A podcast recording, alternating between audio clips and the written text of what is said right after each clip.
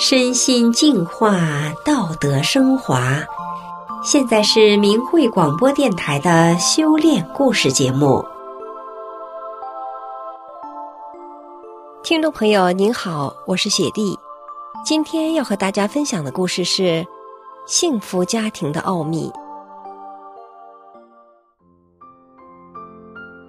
故事的主人公是一位八零后，当今的八零后。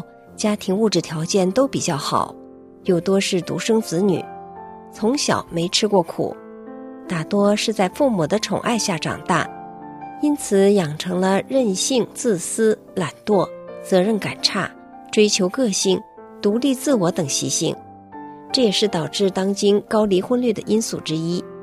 我们故事的主人公就是其中的典型。就在他对婚姻失望之时。幸福向他招手了，让我们一起来听听他的故事。我是在优越的物质环境下，在父母和姐姐的关爱下长大的，对他们无尽的包容和爱，我觉得理所当然，不懂得感恩。虽然在父母的教育下，表面看上去对人谦和礼让，但是对自己的亲人却任性自私，心情不好时对父母发脾气。言语上的随心所欲，更是让父母感到伤心。当时我并不知道我对家人造成了伤害，反而认为家人嘛就是应该体谅我、包容我。二零零八年我结婚了，丈夫和我年龄相当，为人正直，不会说好听话，而我生性浪漫、自我，喜欢被当成公主一样的照顾，所以我们经常矛盾不断。结婚时准备回他老家摆酒宴，我却因为一件小事一气之下要撕火车票，被丈夫一把夺下。结婚刚一周，我们就因为谁做饭谁刷碗吵个不停。一件事情不听我的，我就跟他赌气。丈夫跟我说：“你呀，九十九件事情都依你，一件事情不依都不行。”丈夫家境不好，公公婆婆都有病。婚前为了给婆婆做手术，丈夫欠了三万元债。一结婚我们就攒钱还债，根本没钱买房子，我们就暂时住在我父母的房子里，我父母则搬到单位分的房子里去住。每次看到我的朋友结婚时有房有车，再想想自己，就没少跟他哭闹。就这样，我们在吵吵闹闹中过日子，过得一点也不幸福。我对自己的婚姻。非常失望。我是一个喜欢读书的人，读过的书不计其数，而且涉猎较广。冥冥中总是在寻找人生的意义，然而翻遍天文地理、历史哲学、东西方神话故事、佛家、道家经典名著，却还是懵懵懂懂，不知所云。没有一本书能改变我那固执的人生观。直到一个偶然的机会。我拜读了一本《转法轮》，彻底改变了我的命运和我的家庭。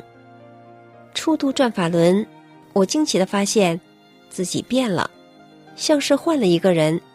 我知道人为什么活着了，我知道人为什么来在这个世界了，我知道不失不得的理了。我更知道了，我原来的很多想法做法都是错误的、自私的。我知道怎么做个好人了，追寻了多年的问题有了答案了，做好人没有错。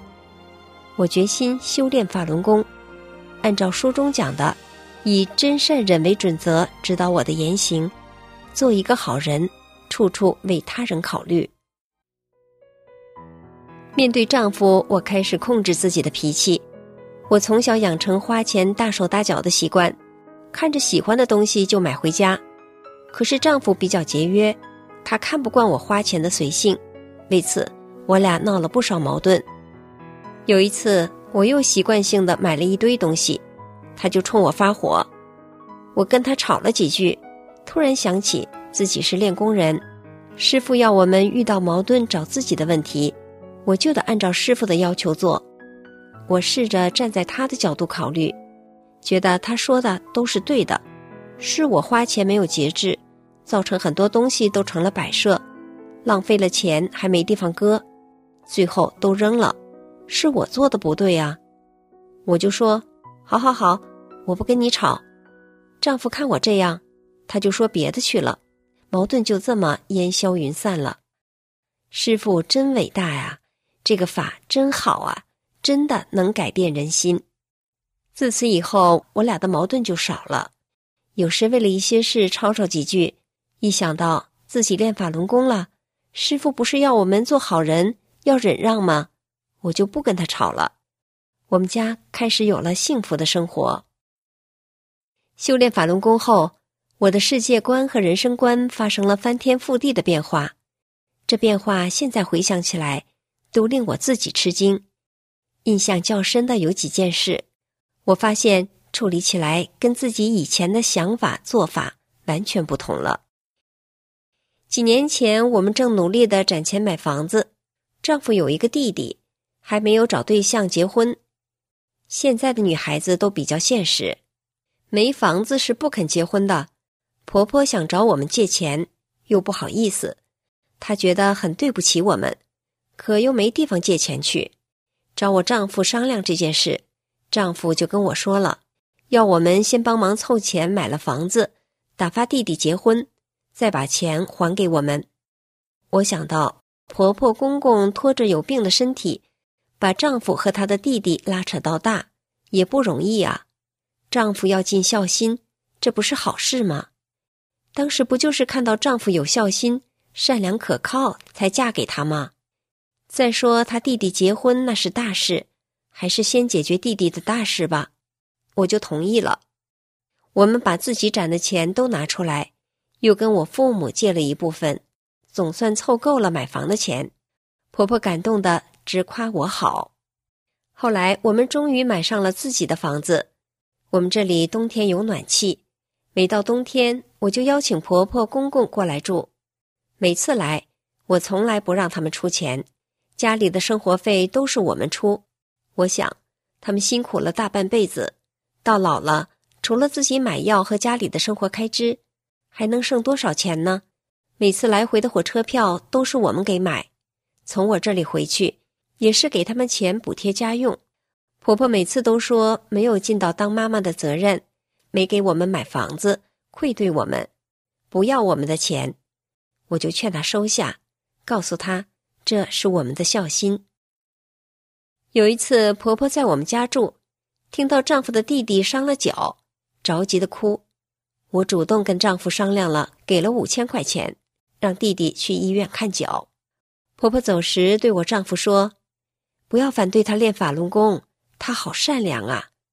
其实这些都是因为我练法轮功才做到的。要是以前我做不到这些。丈夫虽然什么话也没说，但他对我主动拿钱给他弟弟看脚的事有些动容。今年过年期间，我跟丈夫回婆婆家过年，那边有打牌玩麻将的风俗，婆婆偷偷给了丈夫两千块钱让他打牌用。后来我发现了。跟丈夫说：“咱们自己挣钱了，怎么还能要妈妈的钱呢？”丈夫说：“这是妈妈主动给的。”我说：“妈妈攒点钱不容易，这钱咱们不能要。”丈夫同意了。当我把钱还给婆婆时，婆婆感动的哭了。我说：“妈妈，我们都挣钱了，应该给你们钱才对，怎么还能要你们的钱呢？”再三推脱下。婆婆就接过了钱。过了没两天，我听说丈夫的弟弟和弟妹吵了起来。原来婆婆之前也给了丈夫的弟弟两千块钱，她弟弟要弟妹把钱还给婆婆，弟妹不还，两人为这事吵起来。我不禁感叹：我要是不练法轮功，会和弟妹一样对待的。可是我是练法轮功的，我得考虑别人的难处，为别人着想啊。丈夫不爱说好听的，尤其在我跟前，我无论做多少对他及他家人的好事，他都不会夸我。可是，在一次家人聊天中，丈夫借着酒兴，在公公面前指着我说：“爸爸，你真的感谢你这个儿媳，要不是她，咱家里哪有那么安稳？”当丈夫说出这句话时，我几乎要落泪。丈夫的认可背后。包含着我多少不求回报的付出和对利益的舍弃呀！如果没有法轮功师傅教我们处事真诚、忍让、宽容，我又怎么能做得到呢？所以我真要发自肺腑地说一声：法轮大法好，真善人好。是法轮大法提升了我做人的境界，给了我一个和睦幸福的家。一家人过日子免不了磕磕绊绊，尤其我们这一代人，责任感差，又追求自我。当夫妻双方发生矛盾的时候，都不懂得忍让，矛盾就越积越多，致使婚姻破裂。在这个物欲横流的社会里，人们的道德感、责任感低下。我无法想象，如果不修炼法轮功，在这滚滚红尘中的我将会滑向哪一步，而我的家庭又将会如何呢？何其有幸，今生得遇高德大法。法轮功，它规范着做好人的准则，将我们从一个自私自利的人，转变为能为他人着想的好人。同时，我的家庭也因此而受益，全家人其乐融融，幸福美满，再也不见硝烟弥漫的战火，再也不见孩子战战兢兢的哭泣。我们全家人都无上感恩法轮功师傅。听众朋友，今天的故事就讲到这里，我是雪莉，感谢您的收听，我们下次再见。